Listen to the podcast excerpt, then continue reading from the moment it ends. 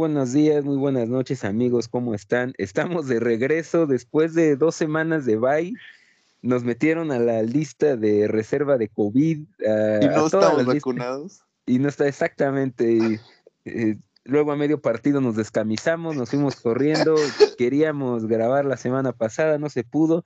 Y bueno, todavía estamos eh, viviendo los estragos ¿no? del, del Lupe Reyes no, no, no estamos completos, va a ser una edición de, de, cronómetro, ¿no? Se fueron a repartir regalos el Weicho, Kike y Randy, no sé quién es el negro ahí, pero vamos a darle con todo. ¿Cómo estás, Jaime? Bien, aquí. Yo, yo lo llamaría el, el Verstappen Reyes. Yo desde ese día no he parado de, de celebrar. Está cabrón ese güey, ¿no?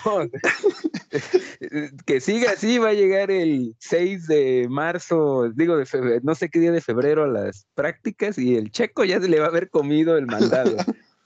que siga de fiesta. Es, un, como así como los españoles tienen su el plan, aquí mira, empezó con el canelo, llevándolo de fiesta entre mexicanos, que no sé qué, mira, el checo ya está adaptadísimo al carro y Verstappen sigue de peda sigue de pedo, sí, ¿no? Y luego deja unas semanas que se empieza a sentir mal porque estuvo allá en Brasil y ya que le hagan su test del SIDA y no vaya a salir algo malo por ahí, ¿eh?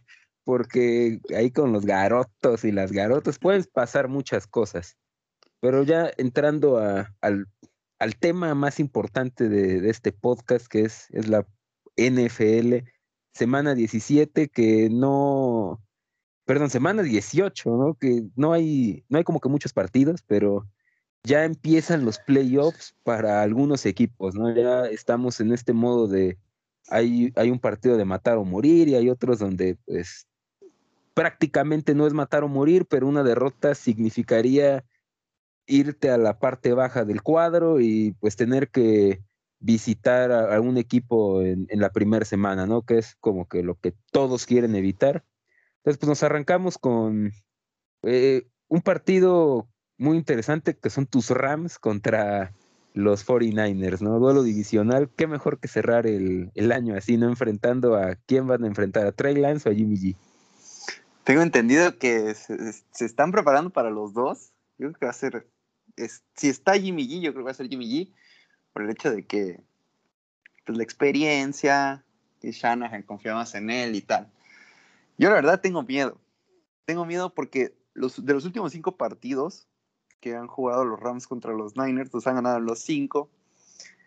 Y en tres han sido, en tres la línea ha sido a favor de, este, o sea, han sido favoritos los Rams. Entonces no es un no es desconocido de que estos Rams pierdan aún siendo favoritos contra estos Niners. O sea, Shanahan le tienen la medida a McVay. Y pues es un juego en el que los dos se juegan algo. O sea, si bien los Rams ya aseguraron playoffs, todavía se están jugando la división. Y pues dudo mucho que prefieras enfrentar a unos Saints con Taysom Hill o, a unos Eagles o Ian Book, imagínate, este, o enfrentar a los Cowboys. O sea, creo que hay una gran diferencia. Y pues obviamente los, los Niners están jugando la, el pase a playoffs, que también dependen de lo que pueda hacer este New Orleans. Pero sí, es un, es un partido muy bueno. Tú, tú como, primero quiero ver, ¿tú cómo ves el partido?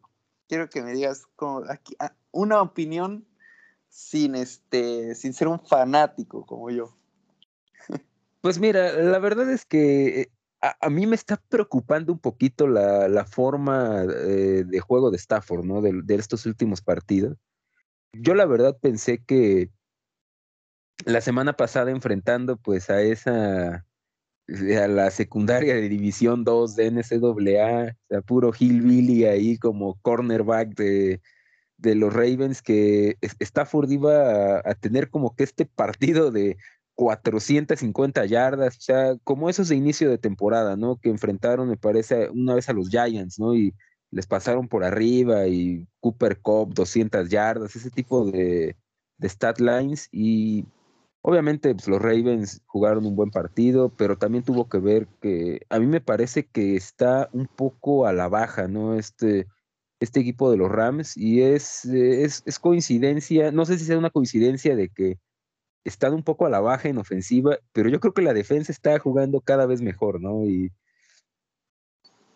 e, es que es muy difícil, eh, ya varias veces lo habíamos platicado de, pues que este equipo tiene mucho talento en defensa y que mientras estén sanos eh, Donald y Ramsey, en cualquier momento te van a cambiar un juego, ¿no? E, es, creo que eh, les pegó mucho esta regresión que tienen todas las defensivas, ¿no? De que un año eres la mejor de la liga y al otro año te cuesta trabajo mantenerte ahí en, en la zona de regularidad.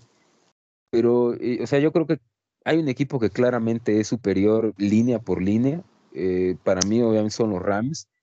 Pero como dices, ¿no? O sea, estos duelos divisionales, y más en esa división que, o sea, todos los partidos divisionales en el oeste tienen esa etiqueta de trampa, ¿no? O sea, que algo puede pasar, y más cuando estás jugando con un equipo que se está jugando, pues, la temporada, ¿no? O sea, si los Niners pierden, una combinación y los saca de playoffs. Sí, no, o sea, como dices, la defensa está como que ya está cuajando todo. O sea, en un principio sentía que, pues, hacían, hacían jugadas grandes, pero las arrastraban mucho, sobre todo con el juego terrestre. Y ahora yo creo que ya están como que encontrando ese equilibrio. Von Miller ya está este, consiguiendo sus capturas, este, apareciendo más. Y pues sí, es lo que ha mantenido a los Rams en los partidos. Y ahora, la ofensiva, ya no solo es el, el partido contra los Ravens, que sí jugaron contra el Practice Squad, contra los Vikings también enfrentaron, creo que a la secundaria 30 o algo así. O sea, y aún así fueron tres entregas de balón. De hecho, en este partido fueron dos intercepciones y un fumble. En aquello fueron tres intercepciones. Y algo que me preocupa mucho es que los Rams y sobre todo Stafford, las jugadas de pase, son muy predecibles. O eso es algo que yo estoy notando, que son demasiado predecibles. ¿Cuántas veces no habremos visto, o bueno, eh, sí habremos visto que las, este, Stafford tiene intercepciones en jugadas de play action que son intentos de más de 60 yardas. o sea, no tengo el dato bien, pero de memoria te hablo de contra Vikings tiró una, contra Titans tiró una, con el primer juego contra San Francisco, y esas jugadas ya se las saben las defensivas, porque pues ven el, el tape y ven las jugadas, y es de siempre. O consiguen una jugada de 80 yardas a Van Jefferson, que es el que siempre va hacia, hacia ese tipo de jugadas largas, o es una intercepción, porque pues obviamente sabes que si van en play, en play action, ya sabes que te van, este, te van a tirar largo, se echan para atrás y pues termina tirando así una triple cobertura, donde pues lo, lo más normal es que te intercepten. Y también otras jugadas que a mí me están desesperando de Stafford son estas donde son intercepciones de, de niño de primaria, güey. Donde por, por no comerse el sack, tira un, una, trata de tirarla o no sé, este, afuera o ve una sombra ahí, ve fantasmas como Darnold. Y, y ese tipo de intercepciones son este, las que más te cuestan porque regularmente son en tu campo, se terminan en puntos y moralmente te cambia el partido. Entonces ese tipo de cosas son las que a mí me están cagando un poco, pero también ves el otro lado y Stafford cuando ha tenido que hacer este drive donde te gane el juego, lo ha hecho. Y ahí es donde dices, pues sí, o sea, el tipo está jugando tirándole a mal, pero también te hace estas jugadas que, pues, por ejemplo, con, con Gofferin imposibles. O sea, tú sabes que para que ese cabrón te hiciera un drive ganador era quitándose contra los Saints en la final de conferencia, pues era muy difícil que ese güey te ganara los partidos. Y Stafford no, Stafford es un cora que se sabe, creo que se sabe reponer, creo que eh, en los momentos importantes ha aparecido. Y estas últimas victorias contra Vikings tuvo ese drive importante para ganar el partido, contra los Ravens ni se diga, o sea, esa, ese pase en cuarta oportunidad, que también es una recepción de otro pedo de OBJ, pero pues ha estado ahí. Y ah, en el momento en el que este equipo pueda dejar de, entregar el balón, creo que es donde se va a ver su, mayor potencial. Pero e-, creo que es... E-, es como que o sea, te metes en el problema, pero yo te saco, ¿no? O sea, Exacto. Stafford los mete en problemas, pero ha tenido, digamos, el, la suerte, porque pues no, o sea, no han sido entregas de balón que definan juegos, a lo mejor como contra Arizona, ¿no? Que ahí sí tuvo, o sea, de dos entregas de balón sacaron 14 puntos, ¿no? En este o los caso. Titans. Ah, ándale, y eh, en este caso pues, sí ha tenido chance de, recuperar y sí, como dices, eh, creo que una de las características más importantes que debe tener un coreback es la memoria corta, ¿no? De decir, no, ya tiré dos intercepciones, pero eso no quiere decir que vaya a tirar una tercera, ¿no? O sea, hay que buscar el pase en la ventana reducida, el pase complicado, porque hay que ganar este juego. Y sí, creo que eso es algo muy importante y sobre todo en playoffs, ¿no? Que van a ser partidos muy cerrados, o sea, no vamos a ver estas palizas de mitad de año, o sea, van a ser juegos que se van a definir en el cuarto cuarto y pues finalmente Stafford tiene su pedigrí, ¿no? De regresos en cuarto cuarto y creo que es algo que les va a beneficiar o al menos es una ventaja competitiva ya en playoffs, pero pues tienen que primero ganar este, este domingo, ¿no? Sí, sí, sí, o sea, y, ¿sabes qué otra cosa había lo, lo pensé desde hace ya varias semanas, pero como no habíamos podido grabar el podcast, yo creo que también McVeigh está aprendiendo a vivir con estas intercepciones o estas jugadas, porque sabe que es el estilo de, de Matthew Stafford. O sea, eh, cuando empezó la temporada, McVeigh dijo, queremos jugadas grandes, queremos jugadas de 80, 50, 60 yardas. Pero eso pues también conlleva a tener mucho más riesgo de, que, te intercepten. Entonces yo creo que en el plan de juego de McVeigh puede estar una intercepción por partido pero pues obviamente tres no. O sea, tres no te las van a perdonar en playoffs. Pero pues obviamente es el qué, te, qué tanto te da y qué tanto te quita. Si te da muchas jugadas grandes por una intercepción, pues dices, no hay problema. Pero pues si te da tres y no hace más, pues es como que las matemáticas no te dan, ¿sabes? Pero pues eso es todo. Y hablando de los Niners, creo que es un equipo que se lo va a poner duro a los Rams. O sea, creo que es un equipo que está armado para ganarle a este equipo. Eh, lo único que donde veo ese punto débil es en la, en la secundaria. O sea, creo que esa secundaria se le puede atacar, que Van Jefferson, sobre todo Van Jefferson y OBJ, porque ya muchas defensivas están súper centradas en Cooper Cup. O sea, prefieren que los maten otros, otros jugadores a que lo haga Cooper Cup. Entonces, estos dos receptores B de los Rams creo que es donde tienen que aparecer y creo que pueden, pueden ser los que definan el partido. Sí, estoy, estoy de acuerdo. Y pues este partido, digamos, tiene implicaciones también para otro equipo, ¿no? Que son los Saints, los Saints que juegan contra Atlanta última semana. Atlanta que estaba leyendo en la, en la semana que van por, eh, o bueno, son el equipo de siete victorias con peor diferencial en la historia del NFL. O sea, de, ese, de esos récords que cuando los vas a ver en, en 10 años vas a decir, ah, sí eran los Falcons de Matt Ryan, ¿no? Ellos, se encargaban de, de, tener esos récords que nadie quiere tener.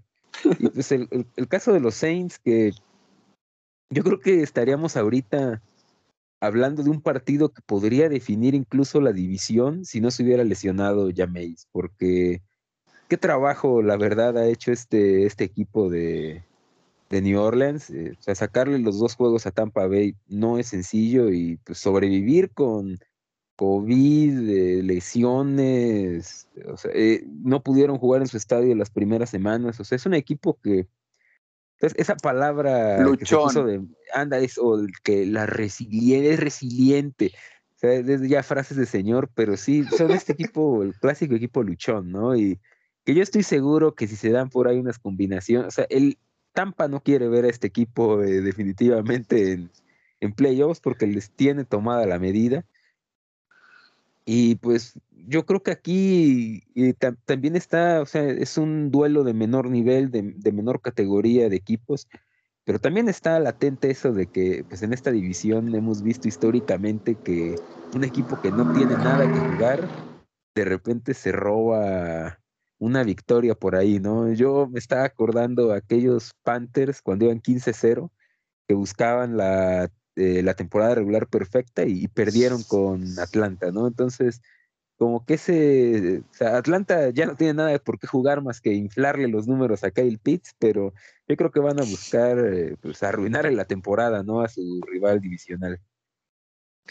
Sí, yo la verdad, y como dices, los Saints, verlos aquí peleando hasta el último momento es increíble con la gran, o sea, hacer ver a Trevor Semian, un coreback competente, que te dé victorias, hasta con tuvieron que jugar Ian Book. O sea, y estar peleando ahorita mismo con un equipo como los Niners, que son esa línea por línea, sobre todo la ofensiva, tú los ves y dices, es, es totalmente, o sea, es otro mundo y aún así están ahí. O sea, y aún así los Niners tienen que ir a ganarle a los Rams para asegurar su, su pase a playoffs. Entonces los, los Saints tienen una gran posibilidad de entrar. Eh, y como dices, creo que el, único equipo al que lo podrías decir a este le van a pueden hacer la de volver en playoffs a los, a los Bucks. O sea, de ahí a otro equipo, digo, lo veo muy complicado. Pero sí, va a estar. Ah, no sé. Eh, yo, algo me dice que los Saints van a entrar a playoffs. No sé tú cómo lo, cómo lo veas. Yo creo que los Rams pueden ya quitarse esta malaria con los Niners de que siempre les ganen y tal y los, los Saints ganarle a Atlanta. No sé tú cómo ves este panorama en la, en la nacional. Sí, yo también creo que van a entrar los Saints. De hecho, yo creo que tendrían quizás más holgado esta situación, pero, o sea, lo de tener que iniciar ahí en Book, yo la verdad, eh, digo, no, estaba enfocado plenamente al partido, estaba eh, modo ebrio ese día, pero lo, lo que me pude dar cuenta es que, digo, ¿en dónde calificamos a Ian Book? O sea, en la categoría Bendinucci. O sea, es un tipo que sinceramente no tendría que estar en la NFL ni siquiera como un tercer coreback. O sea, el, e, es la, la realidad y pues era una victoria regalada para Miami. Y yo considero que, o sea, Tyson Hill no, vamos a decir que es una maravilla, pero sí es un tipo que ha demostrado que puede iniciar partidos y no te va a perder los juegos, ¿no? Y también me da la impresión de que este equipo de Atlanta, eh, a, pesar de, de todo el de siete victorias, que a lo mejor siete victorias no lucen malas para ser el primer año de Arthur Smith, que ya hablaremos en el off-season de cuáles han sido las decepciones de este año. Yo creo que él es una de ellas, porque yo creo que Atlanta tiene un poquito más de talento para lo que han jugado, pero eh, están muy, muy hechos estos partidos para ser cerrados, ¿no? Y yo creo que cuando el partido está cerrado y tienes a una defensa como la de los Saints, que es una defensa muy buena, Cameron Jordan es un gran jugador, eh, Marcus Davenport es un jugador que tiene producción, aunque no es el pass rusher quizás dominante, y tienen eh, una secundaria, yo creo, muy respetable. Yo creo que eso tiene que inclinar la balanza, ¿no? O sea, si no, a nadie le da miedo lo que puede hacer Tyson Hill, pero la realidad es que sí puede darte miedo que puedan provocar errores de Matt Ryan, Una intercepción, por ahí, igual, Atlanta ya sin tener que jugarse, en una semana que le metieron al calendario con espátula, pues es está difícil no apostar por los Saints, ¿no? De decir, yo creo que ellos eh, se van a llevar la victoria. Sí, ellos van a hacer su trabajo y pues esperar el, la ayudita de Los Ángeles. Y, y, el otro partido que también va a estar muy bueno y ese sí va a estar, ya, ya se confirmó que va a ser el Sunday Night, ¿no? El, sí, sí, sí, el Sunday Night. ¿Cómo lo ves? En, Las Vegas, ¿no? Sí. Sí, eh, este, fíjate también, o sea, si hablamos de un equipo luchón, o sea, los Raiders se, se, han aferrado a la vida como si fuera una, una sanguijuela chupando eh, sangre, o sea, el, de, verdad que lo que han hecho los Raiders, yo creo que hubiera, solamente faltaba que estuvieran grabando Hard Knocks eh, a lo largo de la temporada con ellos, ¿no? O sea, en vez de los Colts. Sí, exactamente, ¿no? Los Colts, que es lo divertido que vas a ver ahí, que son antivacunas, pues ya lo sabíamos, ¿no? Pero, o sea, los Raiders, primero los correos, ¿no? Y, luego, pues terminan despidiendo a Gruden, luego pasa lo de Henry Rocks. O sea, son muchas cosas, es que es una tras otra, tras otra con los Raiders. Luego que cortan a Damon Arnett, o sea, el super trade que todos perdieron, los Bears, perdieron también los Raiders, y el super trade de Damon Arnett lo cortaron. Luego apenas estaba viendo que un cornerback rookie, este Nate Hobbs, que pues hizo un, ha tenido una muy buena temporada, que igual lo agarraron dormido, bien pedo en su coche. Entonces, o sea, la verdad es que esta temporada de los Raiders, que fue la primera en Las Vegas, perdón, la segunda en Las Vegas, te da como que mucho que pensar de cómo es posible que una franquicia tan disfuncional esté a una victoria de los playoffs. Y es por ello que me cuesta trabajo imaginar un escenario en el que ellos terminan ganadores el, el domingo, ¿no? Porque yo creo que los Chargers es como la cara opuesta de la moneda. Es el equipo que ha hecho las cosas bien. Exactamente, que ha hecho las cosas bien, pero que hay claramente un déficit de talento en, en ese equipo, ¿no? Sobre todo en la defensa. Eh, yo entiendo que el cocheo es una parte fundamental de este deporte, pero no puede hacer milagros eh, Staley. Y tienes, eh, pues, un, un, coreback de segundo año que ha tenido malos partidos, pero ha tenido muy buenos partidos. O sea, es un, es, son como que eh, dos franquicias están en polos opuestos, ¿no? O sea, los Raiders es una olla de presión tapada a punto de que en cualquier momento va a explotar algo ahí. Y, en, y por el otro lado, los Chargers, yo los veo como este equipo que está a dos o tres años, o quizás menos, a dos años de ser una de las franquicias dominantes en la americana y que tiene la posibilidad de, en el primer año de este proyecto, pues, de meterse a playoffs.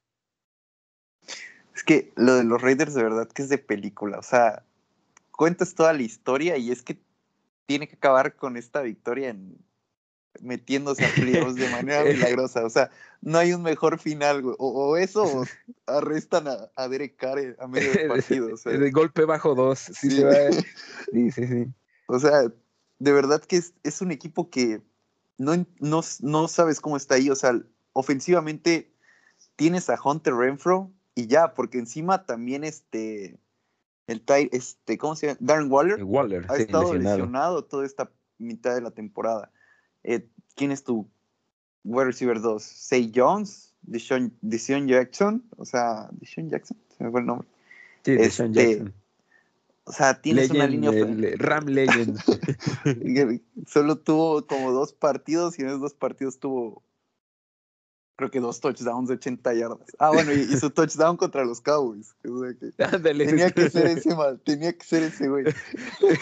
lo van a cortar y lo va a firmar Arizona y nos va a dar un touchdown en playoffs.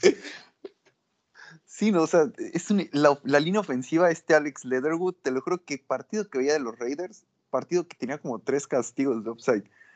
Eh, lo que sí, esa defensiva es buena. O sea, esa defensiva los va a meter en el partido, los va a mantener en el partido. O sea, creo que eso es lo que tanto se le criticó a John Gruden en, en, la, en el off-season que desarmó esa línea ofensiva, pero la verdad es que esa defensiva se juntó talento, KJ Wright, este, al ah, pass rusher, ¿cómo se llama? Crosby. No, sí, Max Crosby, pero el que llegó. ah, en Ngakwe. Ngakwe, o sea, creo que Yannick Ngakwe fue esta pieza que a lo mejor y bajo las sombras ayudó a que Max Crosby pudiera tener más producción y pudiera ser uno de los mejores defensivos de la liga. Este, entonces, creo que esta defensiva puede mantener en el partido estos Raiders, pero pues también se necesita del otro lado. Y no sé si eh, lo que puedan hacer. Yo, la verdad es que soy un defensor de Derek Carr. Creo que no es, creo que no es malo. O sea, creo que es un coreback arriba del promedio en la NFL. Eh, y, pero, y, es que lo que está haciendo es, es literal lanzarle a Hunter Renfro y que sea lo que Dios quiera.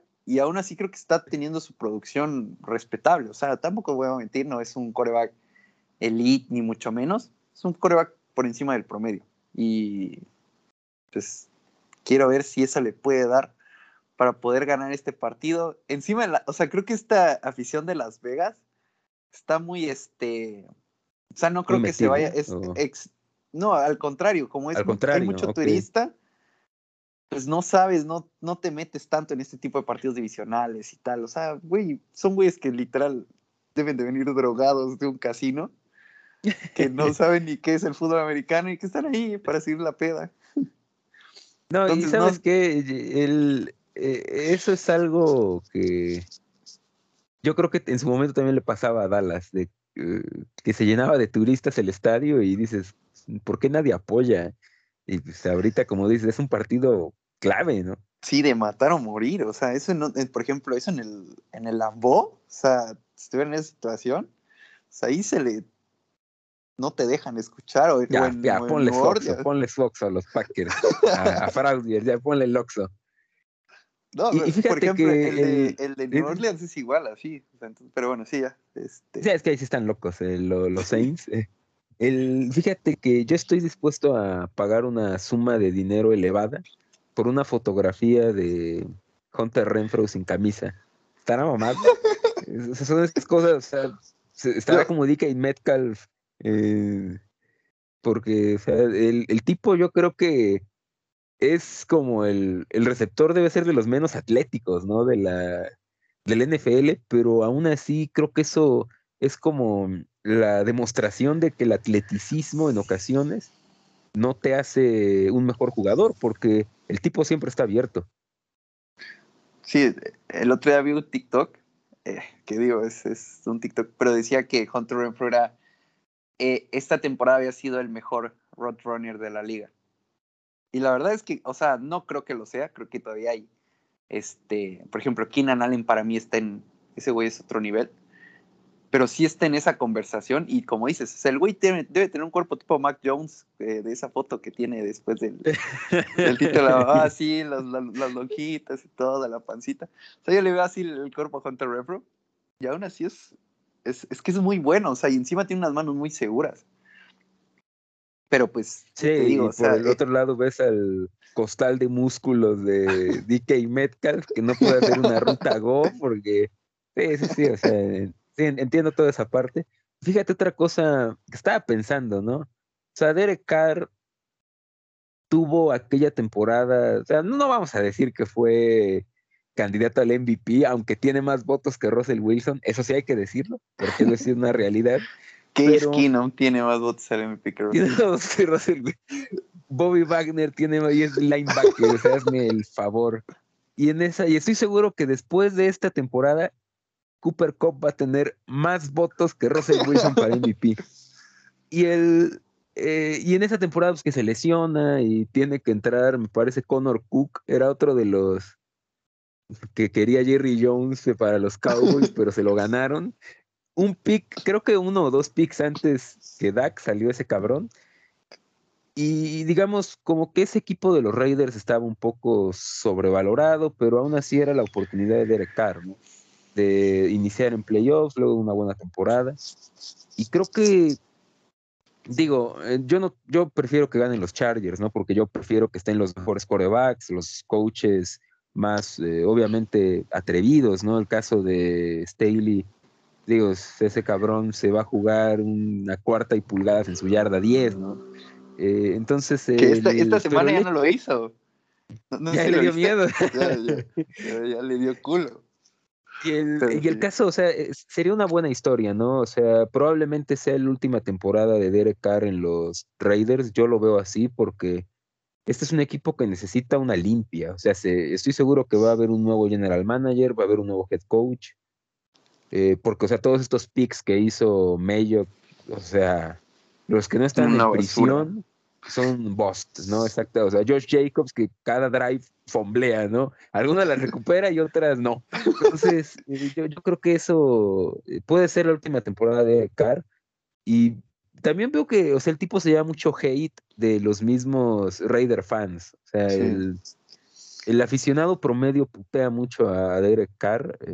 Yo siento que es como que este es el poor man's Kirk Cousins. Nada más que Cousins sí ha tenido como que buenos equipos y Derek Carr no. Entonces es como que más difícil mostrar el talento. Pero digo, creo que sería un bonito cierre a su quizás carrera con los Raiders, eh, llegando a playoffs para, pues hay que les apale Kansas o uno de esos. Pero Cincinnati, algo así. Es como que sacarse la espina, ¿no? De decir, puta madre, jugué los playoffs, ¿no? Con, con los Raiders. Sí, te digo, la historia de película es esa. O sea, obviamente la, el- la cabeza dice una cosa, el corazón dice otra. Sí lo voy a definir. Yo, yo sí quiero que... Exactamente. Yo, yo se lo voy a meter un, uno, este, un dinerito al... No sé en cuánto esté la línea, pero lo- sí, pero le voy a meter algo. No, y es que es un equipo que en apuestas es muy bueno. O sea, e- ellos y los Packers han sido de los que más han cubierto la, su Sí, línea. cubierto la línea, sí, contra el spread. Sí, entonces es, es pues, un equipo eh, que encima me que- cae bien. Sí, exactamente. Y pues finalmente creo que esos son los, los partidos relevantes del fin de semana. Nada más nos queda algo pendiente porque, bueno, se está, se va a definir el primer sembrado de la conferencia americana, que contra viento, marea, contra lesiones, contra la comida infectada de chipotle, contra todo eso, los Titans están en este momento como sembrado número eso, uno de la conferencia. o sea, el tuerto lo volvió a hacer. Sea, Es como que no te lo podías creer cuando íbamos a media temporada, cuando perdieron con los Jets, de que los Titans iban a estar en esta situación. Y por el otro lado está Kansas, ¿no? Que aunque no se enfrentan, eh, Kansas tiene un partido muy sencillo contra Denver. Y también lo tiene Tennessee contra Houston, pero ya hemos visto cómo estos partidos sencillos se le complican a los Titans provocado en parte por esa, esa falta de talento ¿no? que tienen, porque o sea, es un equipo parchado, pero que ya están amenazando a la liga, ¿no? activando a, Derrick Henry y que, no lo sé, o sea, faltan dos semanas y media para que juegue el primer sembrado de la americana. Podría ser Derrick Henry, eh, este, podría estar de regreso, ¿no? O sea, yo creo que hay mucho eh, que, está en juego, no nada más, digamos, o sea, los playoffs ya los tienen asegurados, la división ya la tienen ganada, pero el hecho de que puedan tener a pues, un corredor que sí marca diferencia, eh, es una motivación grande como para salir a jugar ya su primer partido de playoffs desde el domingo. Sí, no, porque ese, ese bye week, como dices, te da tiempo para recuperar a Derrick Henry. Y pues es contra Houston, o sea, digo, por más que digamos, o sea, es que es increíble que hayan perdido contra Houston y contra Jets, fueron los dos partidos esos que no sabes cómo los perdieron. Pues tienen que, tienen que asegurar, o sea, yo sigo impresionado que, que estos Titans estén como sembrado uno. Yo creo que ese roster no te da, o sea, con trabajo te da para entrar a playoffs y sin Derrick Henry más aún. Eh, y encima, sus este, dos wide receivers top han estado, creo que no han jugado un partido juntos, o a lo mejor en la semana uno de ahí, o uno tiene COVID, uno está lesionado, el otro, el otro se lesiona cuando se recupera uno. Entonces creo que no han podido tener este roster completo. Y esa defensiva también perdió mucho este talento en el offseason y aún así se han mantenido ahí. O sea, lo que ha hecho este Simmons, eh, el safety, ¿cómo se llama? Eh, se me fue el nombre. Pero el safety que traen los Titans es una Sí, es Kevin. Bayard. Sí, sí. Kevin Bayard, sí. Este, traen una, una defensiva muy a lo Bravel, ¿no? Luchona, que te va muy física, que te va a poner los partidos difíciles. Y pues sí, es- este es un equipo que tiene todo para triunfar, pero que también en algún momento en playoffs le puede costar el, esta falta de talento comparada con otros equipos. O sea, tú ves a los, no sé, a los Chiefs, a los Bengals, y son equipos que siendo, o sea, es que se ve, o sea, en roster, en, en talento son superiores, y eso en playoffs termina decantando más la balanza que otras cosas. Y pues por los Chiefs, pues tienen es, ese partido contra los Broncos, yo me sorprendería si no lo ganan por 20 puntos o más. O sea, No, además se esto- juega Drew Lock, ¿no? O sea, digo. es el, este, el que era el futuro de los Broncos, ya otra vez a buscar coreback. Sí, no, y pues eh, como dices, a los Titans eh, ha sido una temporada muy difícil, ¿no? Y yo, por ejemplo, me pongo a pensar en los 49ers de- del año pasado, ¿no? Sí. Que tuvieron muchísimas lesiones, pero cómo, o sea, cómo la verdad, o sea, no vamos a demeritar lo que hacen los Titans, pero sí te beneficia el calendario al final, ¿no? O sea, Sí, no es lo mismo tener que jugar en la nacional con eh, los, los equipos, digamos, eh, más poderosos eh, y también una división complicada, que tener que enfrentar dos veces a los Jaguars. Y a los también eso, y a los Tex, sí, o sea, e- es, ha sido, tuvo alguna fortuna en este caso los Titans, y, pero también es cierto que, o sea, los partidos hay que ganarlos, ¿no? Y que han tenido, o sea, muchísimas lesiones, no solo en esas posiciones eh, que son ju- jugadores con nombres muy populares, ¿no?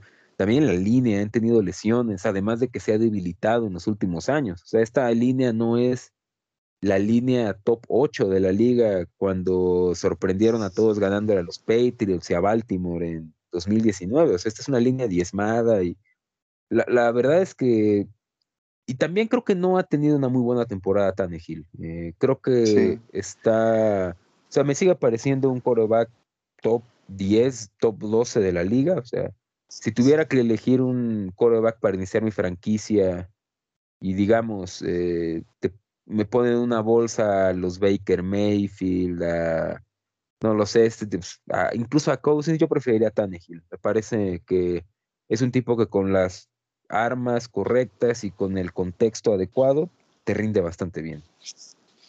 Y, y sí, o sea, lo, lo- lo- de Bravel, yo no sé cómo, ya estaba viendo el, el tweet no apenas de los Lions, de que lo, lo habían entrevistado en 2018 y que, y pues, o sea, fue como, ya me parece que en febrero o en marzo lo contrató Tennessee, siendo que siempre son los primeros días de enero cuando se hacen las contrataciones, cuando se supone que los candidatos más interesantes empiezan a tomar equipos, pues como que todos veían de reojo a Bravel, ¿no? Y pues creo que ahorita está, se está consolidando como uno de los mejores coaches de la NFL. Sí, sin duda. De- desde la temporada pasada creo que ya estaba en la conversación, pero en esta ya se, o sea, confirmó estar en el top 3. O sea, creo que eh, solo detrás de, de Bill Belichick, que para mí es- sigue siendo el, o sea, el top, pero ya está en ese, en ese top. Y de la Morsa.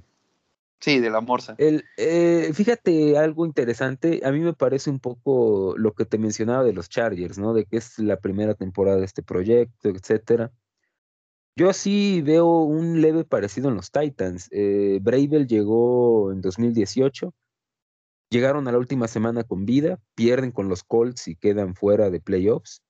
Y es a partir de, digamos, segunda, tercera, eh, esta es su cuarta temporada, en que, o sea, ya es un equipo que le falta talento para meterlo en un top 3, top 2 de equipos en la conferencia, pero que por el puro cocheo y el e- ese ya impulso que traen, o sea, se van a seguir metiendo a playoffs y eh, le ganaron los partidos a los Colts, o sea, es, es ese, eh, ya tiene como que ese, esa sensación de coach, de franquicia dominante, de que se van a empezar a llevar esta división ya casi como en automático, ¿no? Y eso a la, pues, a la larga te, te da muchos réditos en, en playoffs, porque al ser una división débil, pues te pone en esta, en esta situación, ¿no? De que quizás no es un gran equipo, pero tiene la posibilidad de llevarse el sembrado una.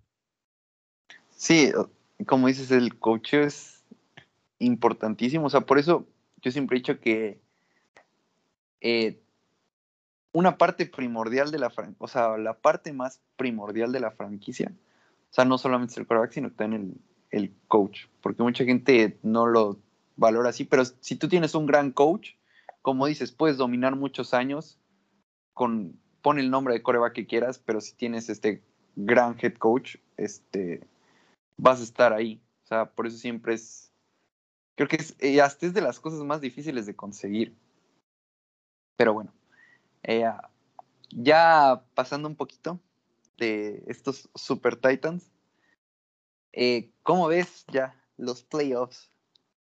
Lo, lo que de verdad importa, donde están los equipos este, buenos, esos jodidos como los Seahawks, los Steelers, que todavía están haciendo sus, sus cálculos como el Puebla hace- años que tenía que, que perder siete equipos de la liga, o sea, tenían que perder los dos en el mismo partido para que se puedan meter.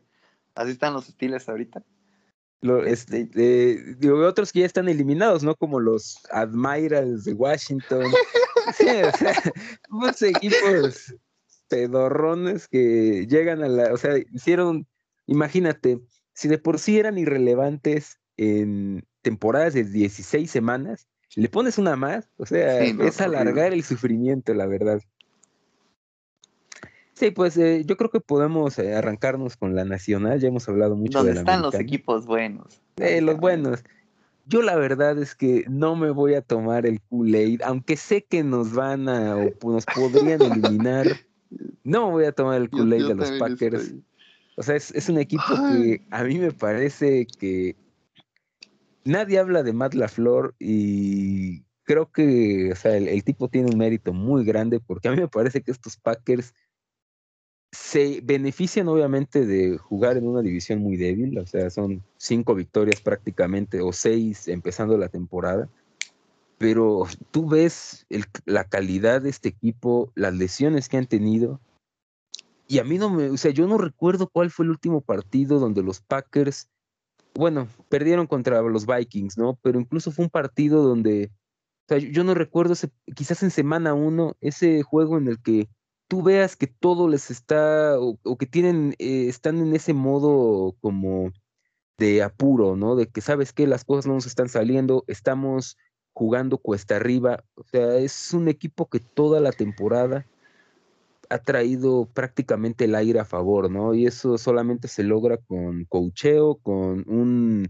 un aprovechamiento, en este caso, de recursos, porque pues, o sea, Rodgers tardó como que en arrancar, o sea, el inicio de temporada no fue bueno, probablemente porque creo que se presentó faltando dos horas antes del partido contra los Saints. Y el y ahí están, ¿no? Yo no me creo lo de la lesión, o sea, yo creo que eso es como nadie hable de que soy antivacunas y que estoy inmunizado con aceites aromáticos de canela. Pero ah, es que es difícil, ¿no? Porque luego vemos cómo se complican los partidos y dices, te vas a enfrentar equipos mejores en playoffs, pero no lo sé, está, está muy difícil la situación de los Packers, ¿no? Eh, van a jugar en casa con... Ahora sí va a haber gente, yo creo que ahora sí el, el home field advantage sí va a ser una ventaja real, pero ah, no sé, eh, también es cierto que los equipos que se le podrían complicar mucho eh, están pasando por un, un bache, ¿no? Sobre todo estas ofensivas, digamos, de personal pesado o que podrían intentar eh, emular lo que hicieron los eh, Browns, los Ravens, o sea, esto de colocar mucha gente pesada en línea. Es una defensa, digamos, eh, que ha tenido bajas, no es un cuerpo de linebackers muy destacado, pero ¿qué equipo en la nacional puede hacer eso? Tampa, no lo sé.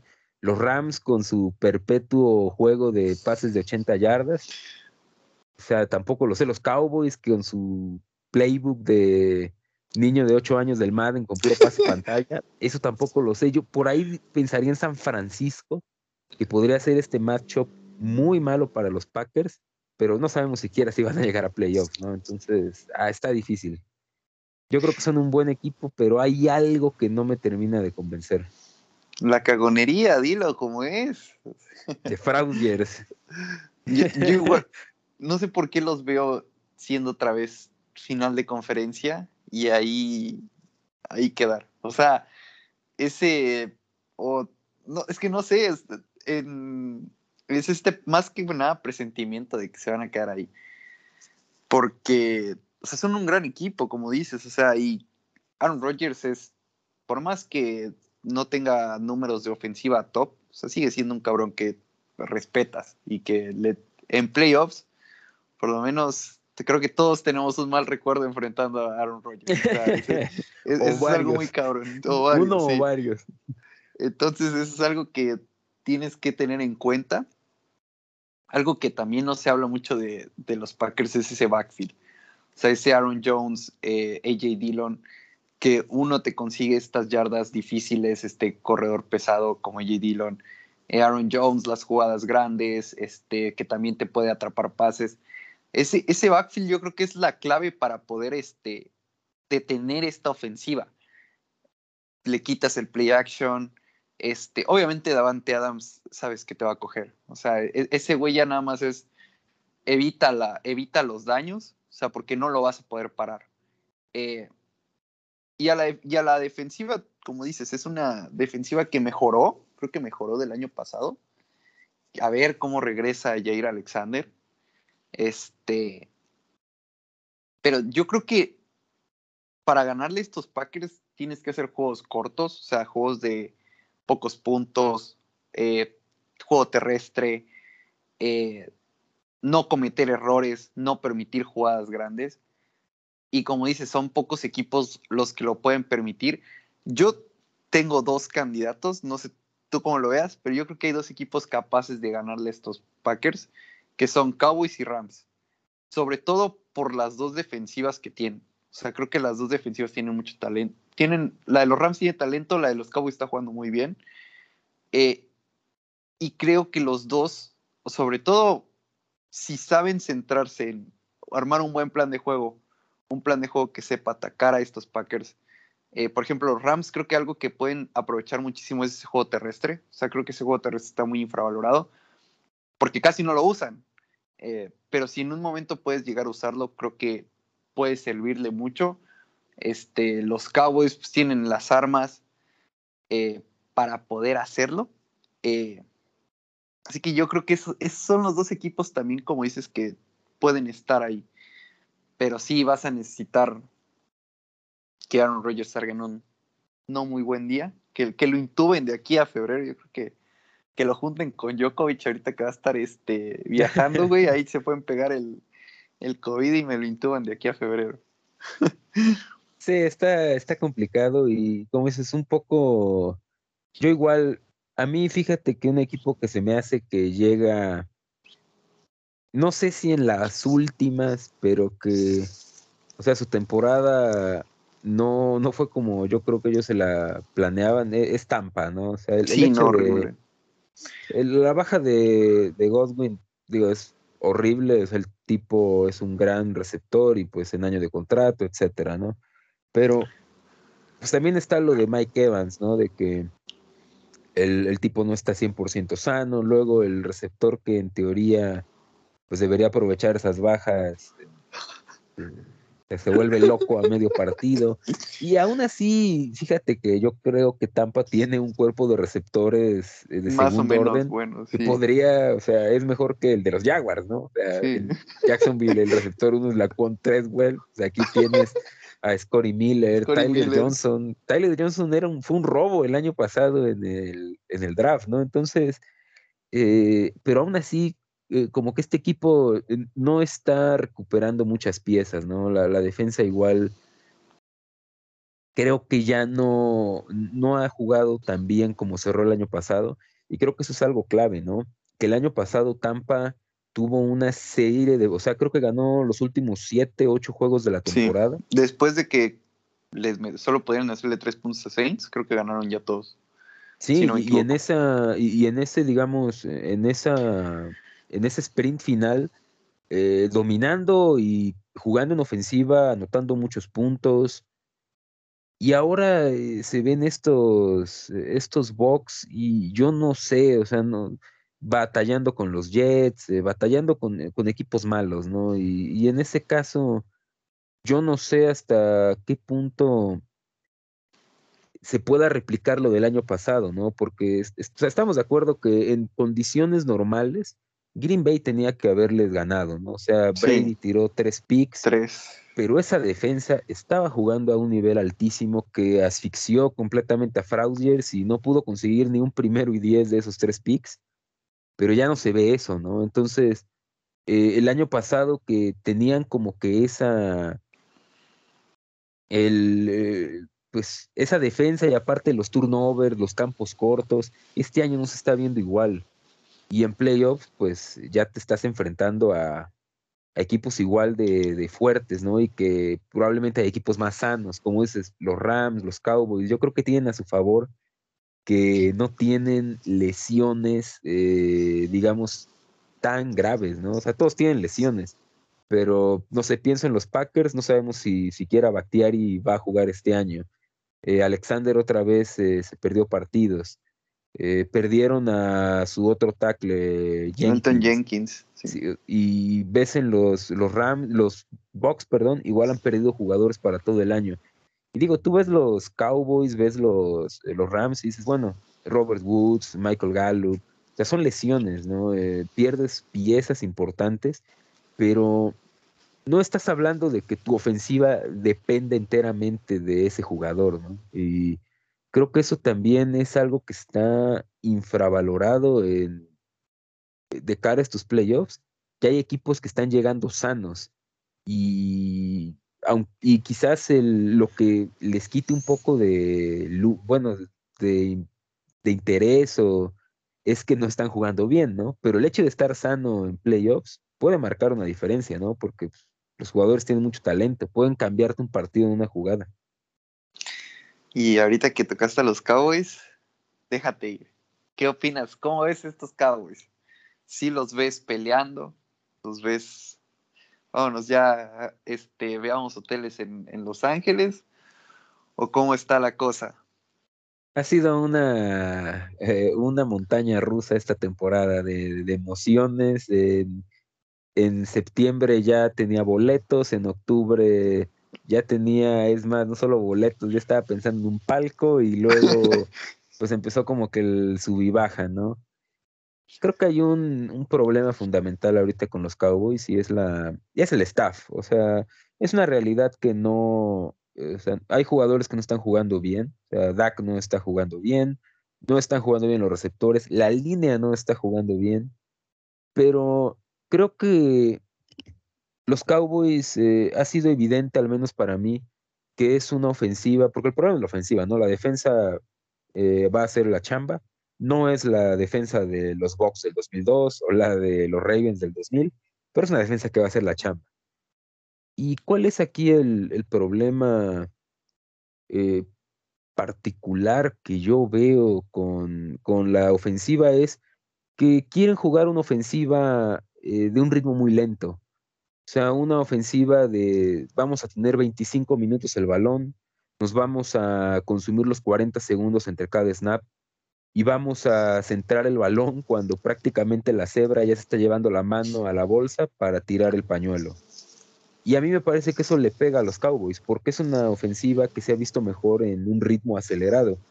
Eh, por ejemplo, yo me acuerdo de algunos partidos en esta temporada donde anotaban con gran velocidad y como que eso es algo aparte que le beneficia a Dak porque es un tipo que depende mucho del ritmo en el que esté, ¿no? Si estás en una tónica negativa, de un pase incompleto, una corrida de tres yardas y un tercero y diez, y no lo sé, mandas un pase que es botado o un pase impreciso, empieza eso a sacarte de, de, ritmo, ¿no? Y yo creo que los Cowboys es un equipo que tiene que entrar en ritmo, tiene que pasar el balón, ya sean pases cortos, obviamente adelante de la línea de scrimmage, no sus malditos pases pantalla que no sirven de nada.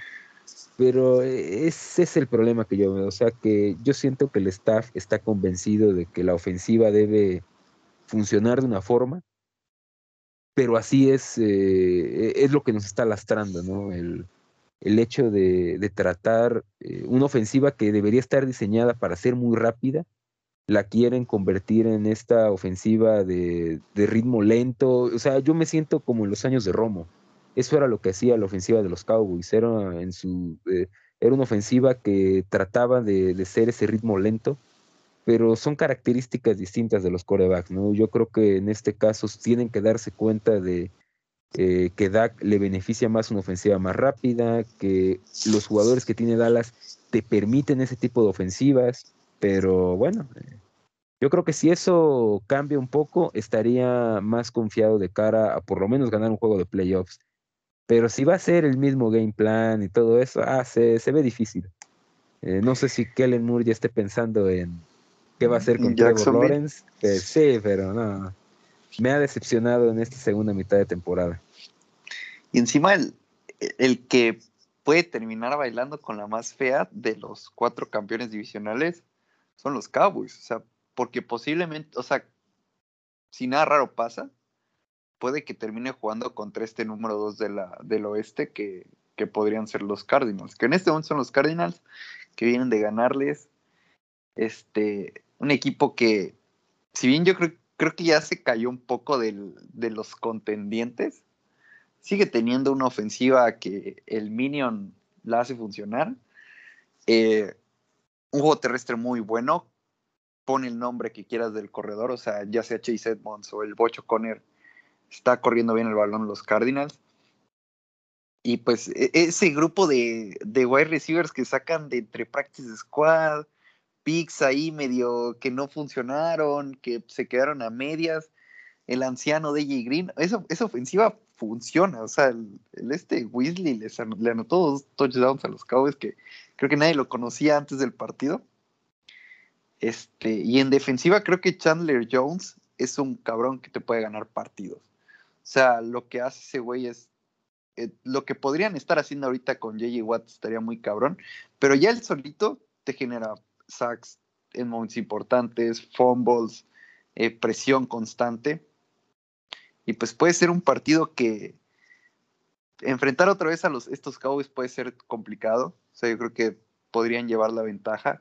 Eh, como lo decíamos hace rato, aprender de tus errores. pero pues no sé, creo que va a ser, podría ser un partido interesante, ¿no? Ese Cardinals Cowboys otra vez. Sí, definitivamente, sobre todo porque los enfrentaste a penitas, ¿no?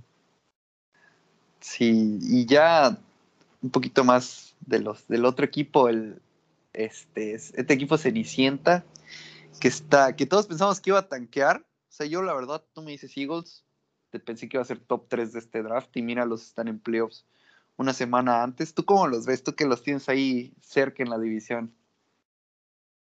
Sí, a mí también me, sorprende bastante que hayan llegado a semana 18 ya calificados. Y creo que esto tiene mucho que ver con eh, Jalen Hurts. O sea, el, yo creo que el, eh, el plan de los Eagles eh, era, pues esta va a ser una temporada de transición, pero a mí me parece que es la manera correcta de hacerlo. O sea, como lo hicieron, no hay una mejor manera. ¿Por qué? Porque no estás poniendo a un Mike Lennon, no estás poniendo a un Nick Foles, no estás poniendo a un Andy Dalton, no estás poniendo a esos corebacks que ya no tienen nada que hacer en la liga. Estás poniendo un tipo que tenía ocho, no, cinco, creo, titularidades, que es un coreback que te puede, digamos, eh, eh, hacer varias cosas, ¿no? O sea, puede moverte el balón, eso es primordial. Entonces dices, ¿sabes qué? Vamos a ver qué tiene Jalen Hurts. Si resulta que es un fiasco como coreback, que es terrible, vamos a ganar cinco juegos y vamos a tener tres picks en el top 10. Pero ¿qué tal si resulta que es un coreback que a pesar de sus limitaciones puede manejar una ofensiva que tiene piezas interesantes y, entran en este, eh, en esta como igual eh, tónica ganadora y Filadelfia era uno de los equipos con mejor diferencial de puntos, ¿no? O sea, a pesar de que su récord es eh, malo contra equipos buenos y bueno contra equipos malos, yo creo que es como una, una lección de cómo tienes que hacer la reconstrucción, ¿no? O sea, darle la oportunidad a un coreback joven, obviamente en un contexto medianamente favorable, y vamos a ver a dónde nos lleva, ¿no? Y pues digo, creo que Filadelfia a lo mejor no, no tiene mucho que llegar a hacer a los playoffs, pero o sea, es, y a mí sí me sorprendió bastante, ¿no? Que eh, siquiera llegaran a media temporada con un récord de ahí 50-50 y ya no decir que llegaran a playoffs, ¿no? O sea, Siriani, muy buen trabajo. Sí, no, por encima de equipos como por ejemplo los Seahawks, que quedar, o sea, nadie se, nadie esperaría a principio de temporada que quedaran arriba de ese equipo. Eh, posiblemente eh, se van a quedar, este, o sea, uno de los de Saints, Saints este, o 49ers se va a quedar afuera y van a entrar ellos. O sea, creo que es un, un gran mérito. Eh, y como dices, yo creo que Jalen Hurts por lo menos se ha ganado el derecho de que en esta en estos, estos picks que tienen los, los Eagles no lo gasten en un coreback. yo creo que sería lo, para mí sería lo ideal, seguir armando un equipo alrededor de Jalen Hurts. Y si al final termina no resultando, o sea, creo que es más fácil poner un coreback ahí, o sea, ya con un equipo armado, ponerle el, el coreback, ya sea de draft, en su momento trade, no sé. Pero yo creo que por el momento Jalen Hurts se merece y se merece tener un mejor desarrollo. O sea, creo que los scorebacks de segundo año, tercer año van mejorando, van teniendo una, una mayor maduración, se podría decir, eh, en su juego. Y pues puede llegar a ser alguien que no solamente te haga jugadas con las piernas, sino que también con el brazo, que ya lo hace, pero pues dar el salto a otro nivel. Y ahora la conferencia americana, que esta conferencia es como que todo lo caótico que pueda haber, mientras en la nacional como que tenemos muy claro quiénes son los equipos contendientes y pretendientes. En esta no. O sea, creo que aquí es cualquiera le gana a cualquiera. ¿Tú cómo ves sobre todo a, estos equipos que van a ser campeones, sobre todo campeones divisionales, primeros campeones divisionales? Este, Chiefs, Bengals y muy posiblemente Bills. ¿Cómo los ves?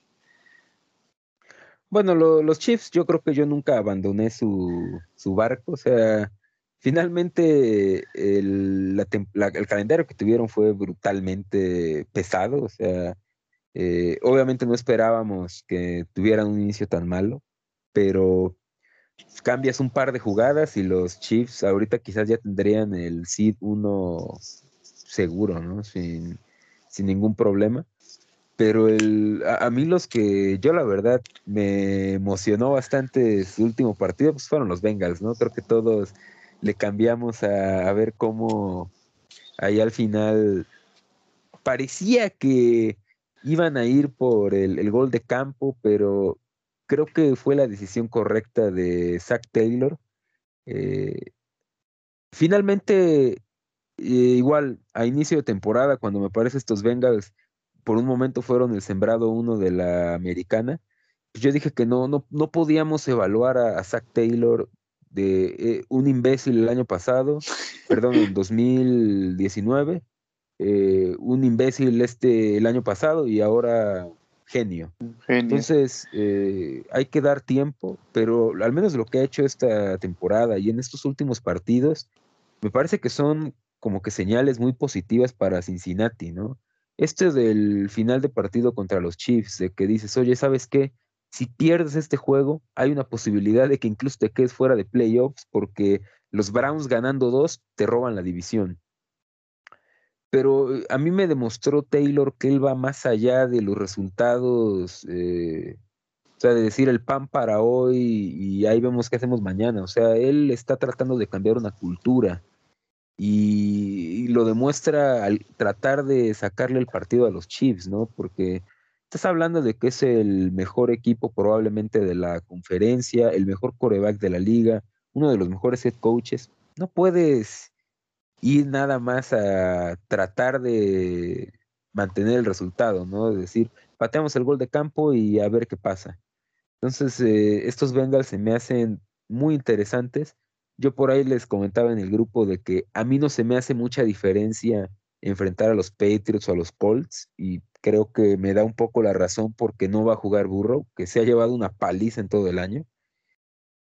Y, uh, y no sé, a mí de todos estos equipos, el que no me gustaría enfrentar ahorita son los Bengals, porque creo que no sé cuántos equipos en la americana puedan defender a todo el talento que tienen cuando salen en un día bueno. Porque han tenido malos días y pues implosiona todo, ¿no? Pero si salen. Por ahí te este costaron una liga. Exactamente, ¿no? Exactamente. Pero si salen en un buen día, yo no sé quién puede parar estos, estos Bengals a esta ofensiva. Yo no veo tanto, por ahí quizás los Patriots, porque tienen buena defensa. Pero no sé, o sea, ah, está muy complicado. Y, encima, no sé cómo, o sea, creo que son de los equipos que menos tienen eh, por perder. Creo que estos Bengals están como que en una etapa en la que su futuro es increíble.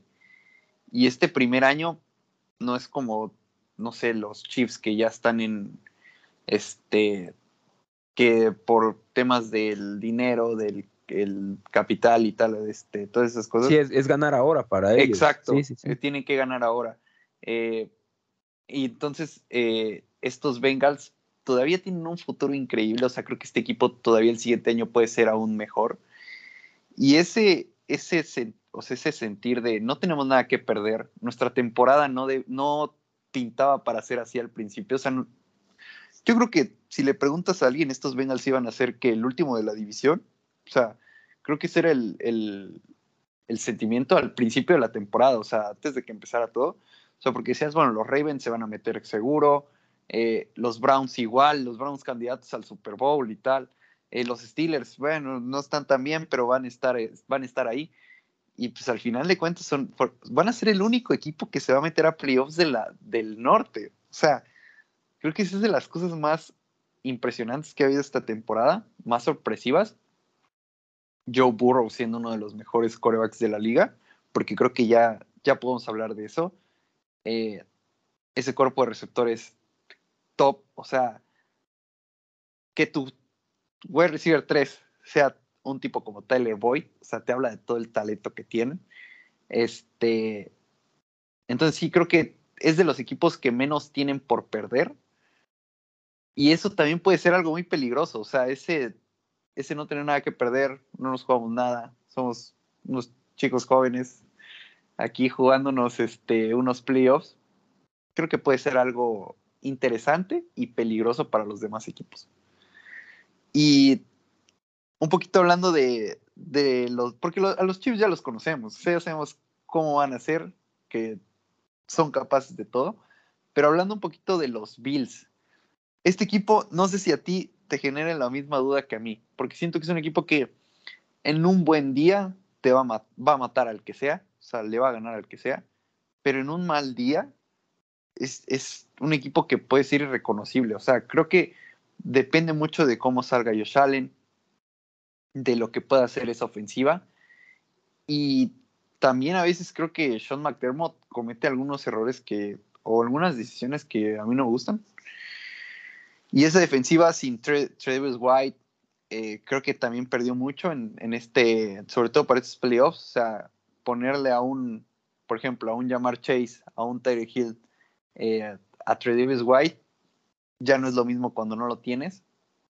Entonces estos Bills me dan un poquito de miedo. O sea, creo que es este equipo que e, e, en este posible duelo Pats-Bills que se pueda dar en el, en el wild card, aquí es donde puedan quedar esos Bills. No sé cómo veas tú este equipo. Sí, estoy de acuerdo. Y a mí me parece que diste una clave eh, que creo es una de las diferencias con respecto al, año pasado. Y es el, staff, ¿no? O sea, ¿quién habla ahorita de Brian Dable para head coach? Nadie. ¿Por qué? Porque se apagó su ofensiva. Eh, el año pasado, pues todos pedían el coach del año para Sean McDermott. ¿Quién lo pide ahorita? Pues obviamente nadie.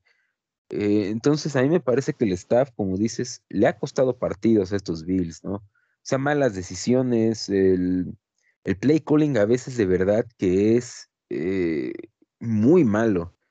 Y, no puedes, o sea, el, hecho de echarle la culpa al juego terrestre, ¿no? De que Zach Moss, Devin Singletary no son buenos running backs, creo que eso es tratar de tapar el sol con un dedo porque vemos equipos como los Titans que sacaron de la basura a Donta Foreman y lleva varios partidos de más de 100 yardas y siendo muy eficaz, muy efectivo, ¿no? Entonces creo que eso es una, e, es nada más eh, tratar de decir, no, es que como no tenemos juego terrestre y pues, eh, o sea, eso es un problema del esquema ofensivo, es un problema del coordinador ofensivo que no ha sabido cómo correr el balón. Eh, incluso pudiendo usar a Josh Allen. Esas son las cosas que yo no me entiendo. Eh, por ejemplo, está muy fresco el partido que pierden con los Patriots en el tornado que era en ese momento el, estadio de los Bills. ¿Cómo entrar? Llegaban a la zona roja a las últimas 10 yardas y no trataban de correr con Josh Allen. Era uno de los corebacks que físicamente son eh, privilegiados en la liga eh, eh, a mí me parece que eso también tiene mucho que ver, ¿no? De que si estos a lo mejor se levantan con la pierna izquierda, toman malas decisiones en el partido y eso te penaliza mucho en playoffs. Y ojo, estos Bills, para mí, el año pasado, que fue una gran temporada, no jugaron bien en playoffs. O sea, yo creo que tenían que haber perdido contra los Colts de Rivers y Frank Reich porque ahí el problema fue la ejecución eh, en jugadas clave que los que condenó a los Colts, ¿no? Pero yo creo que ese partido lo tenían que haber perdido. Luego, pues viene como que la explosión de la mar, ¿no? el que ahí pick six. el pick six, exactamente. Y primer partido, digamos, contra un rival que no va a tener esos, como esas fallas fatales, ¿no? Que no va a explotar de la nada, les metieron una paliza.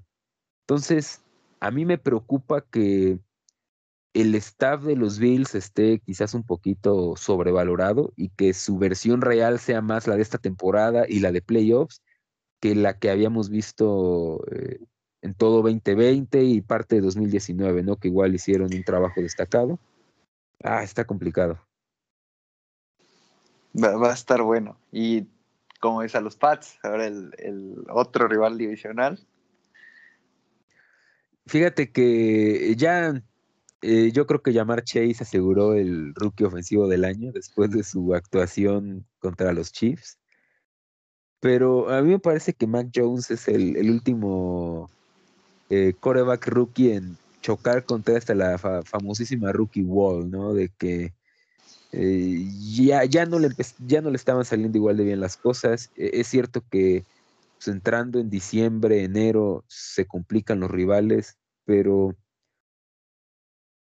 Ah, está complicado la situación de los Patriots para mí porque me parece que es un buen equipo, pero si tú lo comparas con todos los equipos que están en, en playoffs, vamos a sacar a los Colts.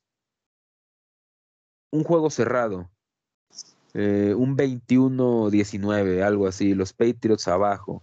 Tienen un minuto para recorrer cuarenta y tantas yardas y anotar un gol de campo que los va a poner en la siguiente ronda.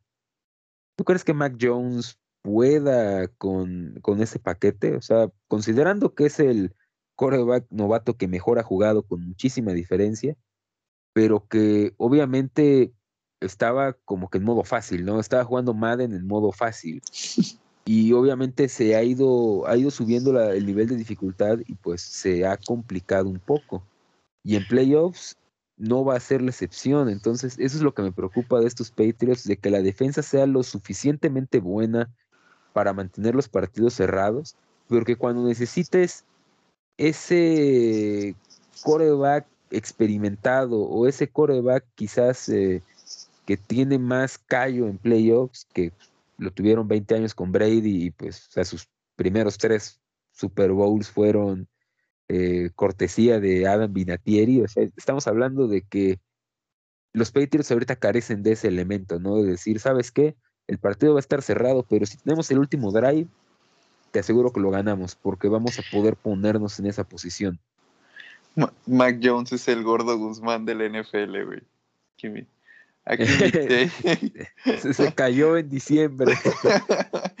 bueno, pero sí, es, es digo, anotarle 50 puntos a los Jaguars no es, no es reflejo de nada. O sea, creo que a Mac, como dices, se cayó un poco. Tampoco creo que ya esté perdido. O sea, pero sí, e, ese, ese coreback que te vaya a ganar el partido, que te vaya a hacer este, ese two minutes drill, ah, no sé si va a ser Mac. O sea, si ves a otros corebacks, dices, pues Mahomes, obviamente, sí, Joe Burrow, el nivel, el nivel que está jugando, Josh Allen es capaz, Ryan Tannehill, este, hasta Justin Herbert, o sea, tú sabemos la capacidad que tiene Justin Herbert de ponerte un bombazo de 70 yardas. Y Mac Jones, no sé, o sea, encima tampoco es como que esté súper rodeado. O sea, creo que sí ha convertido estos wide receivers como Jacoby, Jacoby Myers, este, el otro que está jugando muy bien, este, ah, se me fue el nombre, eh, Kendrick Bourne y pues lo que esté haciendo también este los Titans, ¿no? Este que llegaron y el juego terrestre, creo que el juego terrestre es algo que está que está ayudando mucho a estos Patriots con Damien Harris, eh, el Don Ramón. Creo que esta ofensiva, como dices, es es una ofensiva que va a funcionar, pero no sé si en playoffs va a ser lo suficiente. Y pues en la defensiva todos sabemos que esos Patriots van a estar ahí. O sea, por defensiva no te van a ganar el juego. Eh, de eso se encarga el, Dios Supremo, el Dark Vader.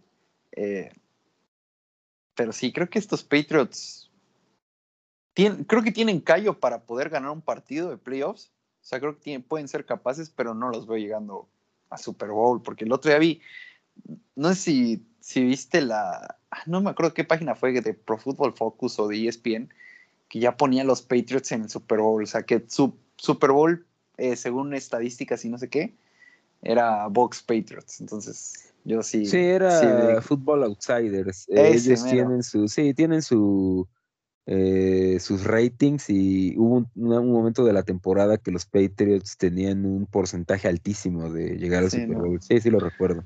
Sí, no, o sea, sí. Y sí, y, fíjate, ahorita pues podemos platicar del, de un equipo que yo creo que está en donde está a pesar de su coreback. Y ¿Te, puedo decir algo? Yo creo que Philip Rivers hizo un mejor trabajo de lo que Carson No, pero por supuesto, yo creo también que por Philip Rivers hizo muchísimo. Entonces estos Colts, de verdad que tú ves los juegos y... O sea, eh, el problema con Carson Wentz y es que pues, tiene muchos defensores y eh, se entiende, o sea, tiene su pedigrí de, de un perro, pero todos los eh, corebacks seleccionados en primera ronda tienen como que el, eh, su, su credencial de tengo permiso de jugar basura y me van a defender porque... Los Jared Goff del mundo, ¿no? Exactamente. Jared Goff, Baker Mayfield Quizás Goff no tanto porque siempre se le ha visto como producto de un sistema, pero o sea, Wentz sigue viviendo en 2022 ya de 10 semanas de 2017, eh, que estadísticamente está demostrado que los Eagles eran el equipo que enfrentaba más campos cortos, que enfrentaba obviamente...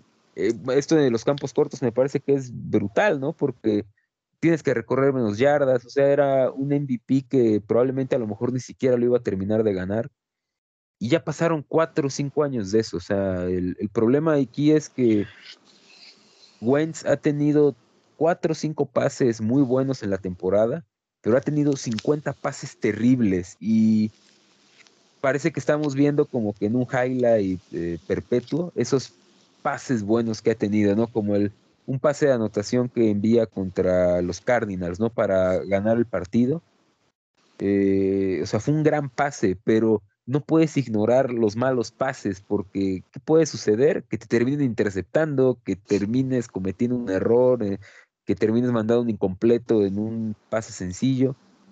Y yo creo que estos Colts ahora sí son un equipo anti-coreback y lo tuvo que aprender a la mala Frank Reich, ¿no? Porque, o sea, llegas a, pues a Disneylandia, ¿no? Tienes tu primera visita como head coach, tienes a Andrew Locke, Andrew y de repente se te, se te retira y Jacoby Brissett, y empiezas como que en ese, eh, pues, buscar y tuvo que armar un, sí, tuvo que armar un equipo anti-coreback, o sea, yo creo que este equipo con Jacoby Brissett caminaría igual, o sea, no me imagino, eh, y como dices, o sea, si Rivers estuviera en los controles de este equipo, yo creo que los Colts hubieran llevado su división. No, y lo peor es que pagaron una primera ronda. O sea, eso es lo, lo realmente preocupante porque, por ejemplo, en este draft, con ese pick 24, bien se podrían haber llevado un coreback que es infinitamente mejor a Carson Wentz. O sea, ese es de, no, y, probablemente a lo mejor puedas decir, no es infinitamente mejor, pero me va a salir más barato. Exacto. Y este, y pues encima tienes ese posible, o sea, prefiero jugármela con un quarterback novato que pueda salir muy bien, que encima lo tengo súper rodeado de una línea ofensiva, de un corredor, a lo mejor de jugadores este, del wide receivers no tanto, o sea, aunque T.Y. Hilton está haciendo su, está resurgiendo, teniendo su segunda juventud, pero pues, no, o sea, lo de Carson Wentz sí es horrible, o sea, Empezó bien la temporada, bueno, creo que empezó medio bien la temporada, sobre todo contra eh, Seahawks, Rams. Perdió, perdieron todos esos partidos, o sea, casualmente su momento menos malo de la temporada fue cuando empezaron, perdieron estos partidos, creo que empezaron 7-1, 6-1 los Colts, y cuando ha jugado peor es cuando han ganado. Pero pues también coincidió con este momento de, de JT en modo MVP. Pero sí, ¿no? estos Colts, yo sí los veo en un, one and done. O sea, y por Carson Wentz. O sea, creo que le van a poner a unos Chiefs, o sea, de la vida, que se los van, los van a destrozar. Y, en una de esas, o sea, que ella es muy difícil, pero que, que no entren a, playoffs, que sería una, un completa catástrofe que los, que los Jaguars los dejen sin playoffs. Pero pues ahí está la, la ligera posibilidad. Sí, no, y lo dijiste bien, o sea, ese pick que dieron por Wentz, yo sinceramente no sé en qué estaba pensando, o sea, me gusta mucho Frank Reich, creo que es de los mejores coaches de la liga, o sea, lo que platicábamos el otro día, ¿no? Imagina entrar tres veces a playoffs con tres quarterbacks distintos y como, o sea, y, en ese eh, caminito descendente, ¿no? Cada uno es peor que el anterior. O sea, eso está al alcance de pocos eh, entrenadores. Eso te habla de que ha armado una plantilla muy buena, de que obviamente es un equipo competitivo, pero el hecho de que haya llegado Wentz, él tuvo que decir que sí, ¿no? O sea, aquí no hay de que me obligaron, de que no estaba enterado, de que a Chuchita la bolsearon, o sea, él tuvo que dar su visto bueno. Y sí es eh, un poco, pues, eh, desconcertante de que de repente, eh, o sea, lo que empezó como, me acuerdo cuando fue el trade, ¿no? De que dijeron, pues que regresa. No, y, encima regresaba con el con el coordinador ofensivo, si no me equivoco, cuando exactamente que su, temporada de MVP dice, ah, una segunda ronda, pero luego empiezan a salir los detalles, ¿no? De que no, ¿sabes qué? Si juega el no sé qué tanto porcentaje de snaps, es primera, y ya ahí es donde lo empiezas a pensar. Aunque para ser honestos, se veía peor hace 10 semanas. O sea, cuando los Colts empezaron, que 2-5 o algo así, que era pues, Filadelfia va a tener como 10 picks en el top 10 o qué va a O sea, van a ser dueños de toda la primera ronda. O sea, lograron darle vuelta, ¿no? Pero aún así es, eh, es una locura pagar eso por Wentz. Sobre todo porque no, no, no, no se ve que sea un coreback así diametralmente opuesto al que fue en su último año de Filadelfia. Yo creo que es un coreback que tiene las mismas falencias. La diferencia es que está rodeado. sí, o sea, este equipo es infinitamente superior al Philly del año pasado. No, es que el año pasado fue el peor coreback titular. O sea, en el, hasta que le quitaron la titularidad, o sea, había sido el peor coreback titular. Me, me, acuerdo, no sé si te acuerdas, un Sunday night, no me acuerdo contra quién, pero donde tiró como cuatro intercepciones y, y un fumble o algo así. O sea, horrible. O sea, lo de Carson Wentz el año pasado ya. O sea, creo que el año pasado fue peor que este y eso que es mucho decir. Eh, pero ya que hablamos de todos los equipos, toca hablar un poquito de carritos dando vueltas, ¿no? Como deben ser los carritos de, feria. Los carritos, de, feria. ¿Cómo? Primero, antes, antes que empecemos de las predicciones del año que viene, ¿cómo es esa tontería, ese acto de racismo, xenofobia eh, casi, casi criminal, un acto criminal, el poner a, a Mick Schumacher arriba de Checo Pérez esta temporada. O sea, es, es de verdad la Fórmula 1 odia a México. ¿O cómo lo ves? Yo diría que sí. No, mira, la verdad es que hace unos años sí me molestaban esos rankings. Pero... es para una tontería. Sí, y, aparte yo, yo, ya estoy más curtido, tú estás más chavo todavía, pero... Sí, yo todavía no eh, tengo sí era, eh, eh, sí era, siempre ha sido bastante... Sabes, hace unos años lo que a mí me molestaba o lo que yo decía, pues, así como de chale, qué poca madre, era de que hasta cierto punto yo sentía, o lo era la sensación que me daba, que Checo era como invisible para la Fórmula 1, para la prensa. O sea que su... O sea, tú, puedes pensar en pilotos de la Fórmula 1. Dices, ¿qué pasa si el día de mañana se va Giovinazzi de la Fórmula 1? No pasa nada. Nadie se va a acordar de él. Y a mí era lo que me molestaba con el caso de Checo, de que año con año en un equipo medio pelo, sacaba buenos resultados, llevaba siempre el monoplaza al límite, sacaba podios. O sea, hubo un momento donde probablemente todavía debe de ser el piloto con más podios eh, en un coche, digamos, que no haya estado en la punta. tuvo cinco con Red Bull este año, ¿no? Pero antes de eso pues, era el piloto con más podios sin haber estado en un coche de punta.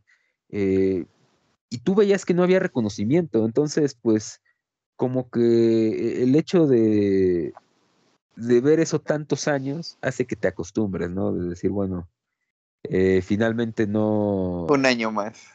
Un año más, exactamente. Ahora, hablando ya desde el punto de vista estricto de, a ver, ¿qué tan bueno o qué tan malo fue el año de Checo? Yo creo que en términos generales fue un año muy complicado para él.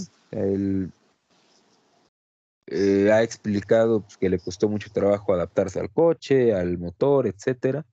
Pero más allá de eso, yo creo que el eh, otro, otra circunstancia que a su favor y que está ignorada por toda la gente es cuál fue el desempeño de sus predecesores al, mando de, del Red Bull, ¿no? ¿Cómo le fue a Albon? ¿Cómo le fue a Gasly? Y yo creo que, eh, o sea, no es una coincidencia que desde que se fue Ricciardo, el piloto 2 de Red Bull eh, sufra para adaptarse. Y si comparas lo que hizo Checo con lo que hicieron estos dos changos, o sea, no puedes comparar, o sea, lo de Checo es destacable, fue fundamental para el campeonato de pilotos de Max Verstappen, tuvo grandes premios muy buenos, tuvo unos muy malos, pero yo creo que siempre hay como que revisar todo el contexto, ¿no? Porque si nos quedamos con los resultados finales, eh, podemos decir que la temporada de Sainz fue mucho mejor que la de Leclerc. Pero si vemos los eh, contextos, podemos ver que Leclerc también tuvo mala suerte, ¿no? Entonces, el, eh, yo creo que finalmente es, o sea, sí hay una, no, no que sean antimexicanos, pero es una realidad de que al menos eh, si no eres europeo, te ven como que de reojo en la Fórmula 1 y pues ni modo, es, eh, es lo que toca, pero creo que en este, ahorita es menos amargo porque pues sabes que está al volante de un buen equipo, ¿no? O sea, finalmente antes sí era como que más, más doloroso porque decías, chale, o sea, nadie pela a este cabrón y se está matando en un equipo bien culero y nunca va a tener su chance. Sí, no, y encima, el, sobre todo cuando fue lo de la última carrera, o ando viendo muchos videos este, de YouTube y así. Y una, algo que me, como que me gustó es que dijeron eh, que Checo había eh, cumplido o había justificado su fichaje por Red Bull con esa defensa en, en Abu Dhabi. O sea, que a él lo trajeron para que Max ganara el título y él fue clave para que lo hiciera. Entonces, eh, este, o sea, porque el título de constructores, la verdad es que a Red Bull desde un principio, o sea, desde el momento en el que a Checo, que estaba sexto, lo mandaban a hacer la vuelta rápida, aunque quedara fuera este, de puntos solo para quitarle el punto a Hamilton, demostró que el, título de constructores les valía absolutamente madre. O sea, no era algo que fuera su, su preocupación principal. Entonces, cuando Checo eh, se necesitó de su, de su trabajo, igual, por ejemplo, en Turquía, si no me equivoco, que tuvo atrás a Hamilton, este, él cumplió. Y entonces eso es lo que más, este, creo que más se le puede valorar. Y es, y es como dices, al adaptarse a ese carro, eh, sobre todo porque él venía de estar mucho tiempo en un, en pues lo que era Force India, este Racing Point, que era pues estuvo que seis años más o menos, seis, siete años, si no me equivoco, por ahí. Este, detrás de un monoplaza y irte a un carro que está hecho 100% para Max Verstappen, que es otro estilo de conducción, que es un tipo que pues obviamente está en otro nivel, pero que encima sus condiciones de conducción son totalmente diferentes a la de Checo pues es imposible adaptarte, o es muy difícil adaptarte, y él lo consiguió. Este, esta segunda mitad de temporada es, su segunda mitad de temporada es bestial, o sea, creo que hubieron muchos, este, muchas carreras donde se quedó cerca del podio, en Rusia, que terminó noveno, que estuvo por la lluvia, quedó este, eh, estaba peleando el tercer, tenía el tercer lugar seguro, o sea, ya había pasado, creo que era Alonso, pues empezó la lluvia y se fue hasta el noveno. En, si me equivoco, en Italia, igual el, el este, donde no le dijeron lo de la sanción de cinco segundos, pues terminó sexto y estaba tercero. Eh, y otras carreras igual, o sea, en esta de Abu Dhabi era para que hubiera sumado otro podio y pues por temas del motor y o lo que ha sido, pues no lo consiguió. Entonces también creo que pudo haber sido mucho mejor su temporada en puntos. O sea, pudieron haber conseguido los dos títulos, pero también tuvo mucha mala suerte. O sea, lo de Hungría. Eh, no sé, yo creo que el siguiente año puede ser un año en el que esté, obviamente no al nivel de Max Verstappen, pero sí más cerca. O sea, no se note tanta diferencia. Sí, aquí es donde podemos aprovechar para las predicciones del lo, siguiente lo bueno. año. Yo la verdad te voy a, ser muy sincero, yo tengo miedo de lo que pueda pasar el próximo año porque la, las últimas, bueno, no, no es muy común que haya como que cambios radicales en la, en la Fórmula 1, o sea, ocurre cada cierto tiempo. El último cambio grande fue en 2014 precisamente para frenar el dominio de Red Bull, que pues, venían de ganar cuatro mundiales seguidos, que tampoco era un dominio, dominio Mercedes. O sea, Red Bull, Fetel gana cuatro mundiales, pero la realidad es que de esos cuatro, eh, dos quizás estuvo muy cerca de ganarlos Alonso. El único que sí fue un paseo monumental pues fue el 2013, que desde el Gran Premio de la India lo aseguró. O sea, todavía faltaba correr en Estados Unidos, Brasil y Abu Dhabi, y ya era campeón Fetel. O sea, entonces, el, eh, ahorita, pues para tratar de frenar el dominio de Mercedes, eh, no lo sé, el, lo que me preocupa, a, hablando obviamente de lo que nos importa, que es Red Bull y Checo, es que hayan puesto muchos recursos en esta temporada, porque quizás lo sí. veían como su única posibilidad de salir campeón a corto plazo y que eso pues obviamente ponga en jaque la siguiente temporada. Sí, eh, o sea que, sí, como dices, porque muchos equipos se enfocaron casi al 100% en este 2022, o sea, por ejemplo, Ferrari hizo muy pocas modificaciones durante el año, McLaren, su segunda mitad de temporada, no fue casualidad que, que la tiraran a la basura, o sea, estaban preparándose para este año. Y sí, o sea, sí da miedo que Red Bull haya dicho ahora o nunca. O sea, porque el siguiente año ya va, se supone en el papel que pues todo va a ser más parejo, se van a poder adelantar más. El límite, este, el tope salarial, se podría decir, no sé cómo se le diga, el tope de gastos. O sea, pues sí. obviamente también le va a pegar a, a, los equipos grandes, o sea, no al, al Haas o al Williams no le va a pegar, o sea, le va a pegar a los Red Bull, Mercedes, Ferrari. Este, entonces sí como que da un poquito de, de miedo.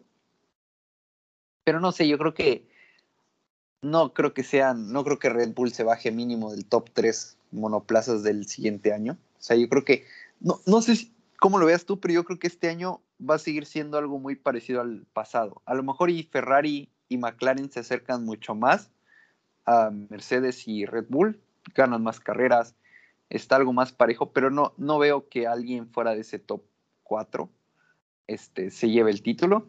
O sea, va a seguir siendo eso. Y, creo que los verdaderos cambios, o lo que de verdad quiere hacer este, la FIA, lo vamos a ver ya hasta 2023. Porque con estos cambios de reglamento, como que pueden haber algunas cosas ahí este, que no salgan como parece que van a salir. Este, entonces yo creo que ahí, por ahí va a estar este, el, lo interesante, ¿no? También ver qué equipos dan con el, como dices, con el clavo. Mucha gente está ahí rumoreando que Ferrari está, van a estar en otro nivel y que va, se van a llevar el título de calle, que no sé qué. No sé, creo que todavía hay que esperarnos a, a las pruebas en, en, Barcelona y en, y en dónde son las otras, en donde ganó Checo, ¿no? ¿Cómo se llama? En, sí, en, en, en Bahrein. En Bahrein. Este, no sé tú cómo, cómo lo veas. Híjole, sí está complicado. Yo la verdad aquí sí voy a estar en desacuerdo. Es que yo creo que no podemos saberlo. O sea, cuál va sí. a ser el... por lo que te comento, o sea, en, en 2014 probablemente nadie se imaginaba que Mercedes fuera a, a ser el, el equipo dominante, sobre todo porque en 2013, a pesar de que habían conseguido por ahí un par de poles, era un equipo que tenía un auto con una fiabilidad bajísima. Igual en 2009, que bueno, fue una situación ex- excepcional cuando eh, Brown gana el campeonato de pilotos y de constructores, pero ahí digamos el mejor coche eh, en teoría era el Red Bull y Red Bull no existía antes de 2009, o sea, era un equipo de media tabla.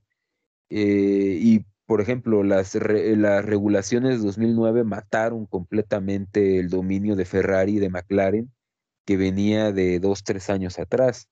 El, el caso de 2014 mató a Ferrari, mató a Red Bull, entonces no, eh, es lo que me preocupa, ¿no? De que, o sea, yo estoy de acuerdo, Red Bull va a seguir siendo un equipo top 3, pero es que Red Bull lleva siendo un equipo top 3 desde 2014. El problema es que este, el año pasado y este fueron los únicos donde estuvo en el top 2 y este fue el único donde estuvo cerca y, o superior a Mercedes. Si te das cuenta, en los años anteriores siempre había estado ahí en la pelea con Ferrari, pero eran el tercer equipo, ¿no? Y ahí lo, lo preocupante es que qué tan grande puede ser esa diferencia, ¿no? O sea, imaginémonos que a lo mejor Mercedes eh, ya no es tan dominante y sí va a ser Ferrari el mejor equipo.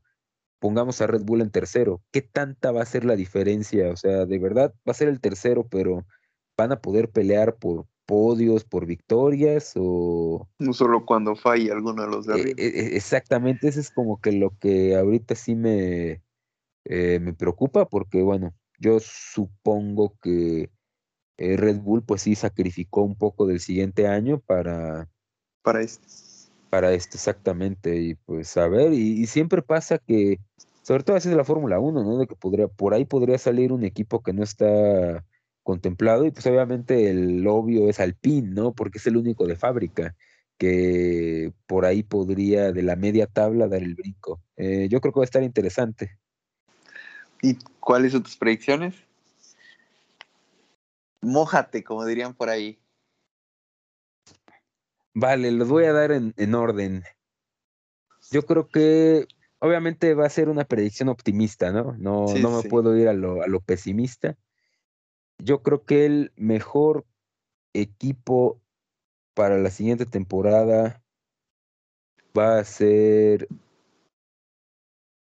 híjole, va a ser Ferrari, segundo va a ser Red Bull, tercero Mercedes, cuarto voy a poner a McLaren, quinto Alpine, sexto, ah, no sé si Alfa Tauri o Aston Martin. Ah, yo creo que Alfa Tauri, luego otra vez pues, Aston Martin eh, hundidos. Y Williams y Alfa Romeo muy parejos y otra vez Haas hasta el fondo. Híjole. A ver, yo te voy a decir. Creo que McLaren va a ser el mejor. McLaren, esa es buena. El segundo Mercedes. Tercero Ferrari. Y voy a, voy a- voy a ir pesimista. Con Red Bull cuarto. El quinto creo que va a ser Alpine. Sexto Aston Martin. Séptimo. Ah, ¿Sabes qué? Voy a decir Haas. No creo que hayan tirado por completo el, el 2020 este, este año y que vuelvan a tener otra cagada de, de carro. O sea, creo que pueden estar ahí en un séptimo. Octavo Williams. ¿Cuáles me quedan? Alfa Romeo y, y Alfa Tauri. Alfa Tauri noveno y Alfa Romeo décimo. O sea, botas del constructor Del- 1 al último constructor. Sí, sí, sí. Sí, a, a Alfa Romeo no le tengo mucha confianza. Mira, te voy a, te, te- te voy a, antes de pasar, es nada más una, lo vas a aprender este año con tu predicción. Y no lo digo yo, lo dijo Ron Dennis, que fue durante 30 años el director de McLaren. no hay equipo cliente que salga campeón. Entonces. Eso sí. Probablemente si Mercedes es segundo y McLaren primero, bueno, yo invertiría a Mercedes y a McLaren. Y a McLaren. Sí, creo que eso eh, va a ser complicado, ¿no? Eh, si te bueno, desde que Mercedes entró a la Fórmula 1, McLaren dejó de competir por victorias, ¿no? Entonces creo que eso en, eh, pues tiene parte, ¿no? De que es, complicado que esté... O sea, tiene mucho sentido. Así es, y bueno, eso es de los pilotos, ¿no? O sea, entonces tú, ¿qué piensas que quién va a ser campeón? ¿Norris? Sí, sí, yo creo que Lando va a ser este. En mi predicción, en mi mundo ideal, Lando 1 eh, y Hamilton 2. Pero pues ahí, como dices, es como que chocan. Este, chocan. Tercero podría ser Verstappen. Cuarto, Sainz. O sea, que sea algo peleado, o sea, que no sean 1-2, 1-2. Quinto. ¿Quién podría ser? Tiene que ser por Ricciardo, ¿no? O sea, si, si, McLaren. Sí, pero es que pinche Ricciardo tuvo un año pésimo, o sea. Lo bajan en Australia y suben a Pato. Ay, huevo, algo así, o sea. Sí, Ricciardo. Es que ya me, ya me, como que el de pilotos no lo tenía muy preparado. A ver, vas tú, di tu top 10 nada más. Y ahorita digo, ahorita regreso y otra vez. Va, bueno, yo dije que era Ferrari, Red Bull y Mercedes mi top 3, ¿no? Sí. Entonces, en este caso voy a, yo voy a ir porque va a ser un campeonato como el de 2012, que las primeras eh, creo que siete carreras, hubo siete ganadores distintos. En, Australia ganó Baton, en Malasia ganó Alonso con podio de Checo, China Rosberg, Bahrein Fetel, España Pastor Maldonado, Mónaco Weber, Canadá, y, en Canadá creo que ya es que repite Alonso, que igual Checo saca podio. ¿No crees que el campeón de constructores sea el de pilotos? Exactamente, eso es lo que yo creo que se va a repetir lo de este año y va a ser una temporada como la de 2012. Yo creo que espalda con espalda vuelve a salir campeón Max.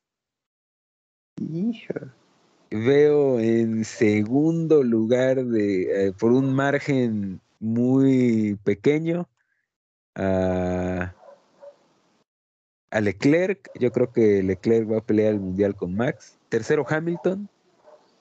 Cuarto, vamos a poner a Russell. Quinto, Checo. Sexto, Sainz.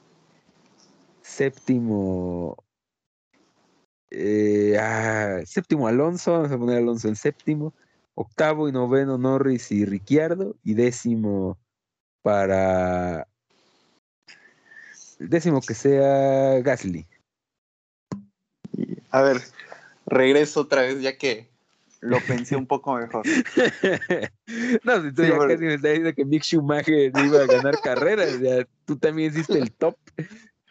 Este, a ver, voy a seguir con Lando campeón, porque si con un carro eh, top vuelve a repetir su primera mitad de temporada, puede, puede estar ahí.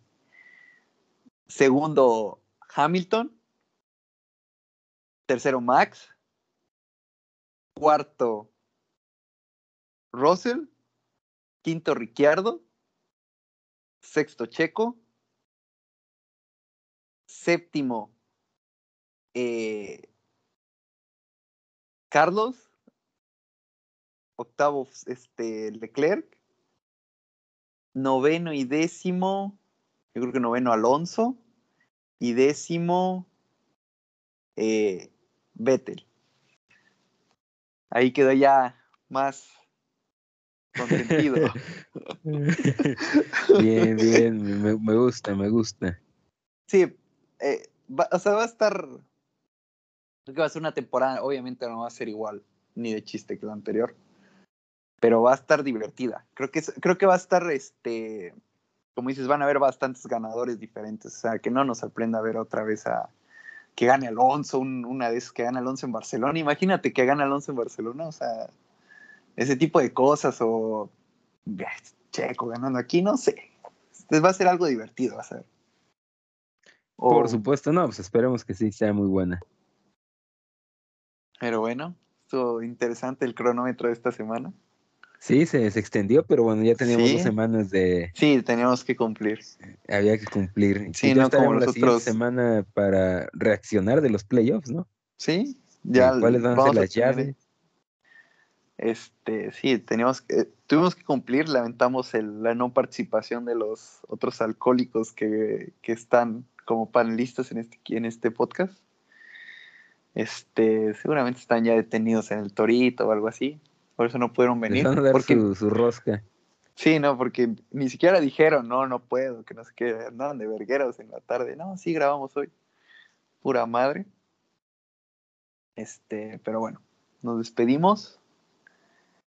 Ah, una despedida que quieres decir.